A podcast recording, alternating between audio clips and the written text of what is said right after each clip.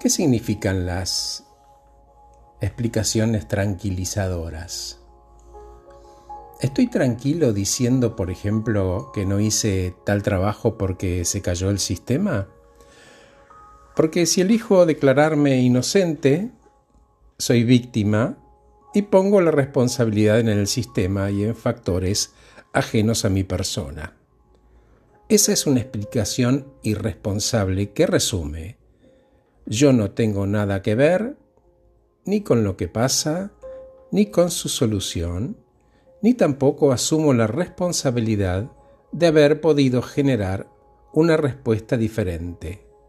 Por ejemplo, anticiparme y alertar. Dar estas explicaciones en los lugares de trabajo no es gratis, porque me declaro impotente e incompetente, cerrándome a posibilidades de acción y de responder responsablemente a una situación.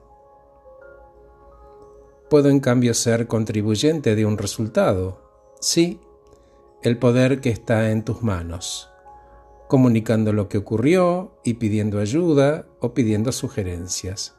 Me transformo entonces en el protagonista responsable.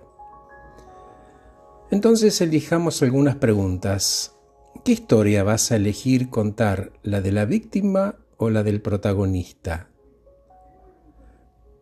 ¿Cuánta responsabilidad estás dispuesto a asumir?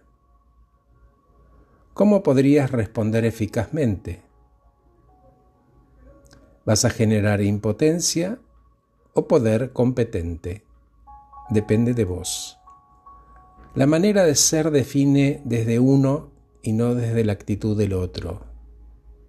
Actuamos como somos, pero también somos como actuamos. ¿Por qué? Porque la acción genera ser.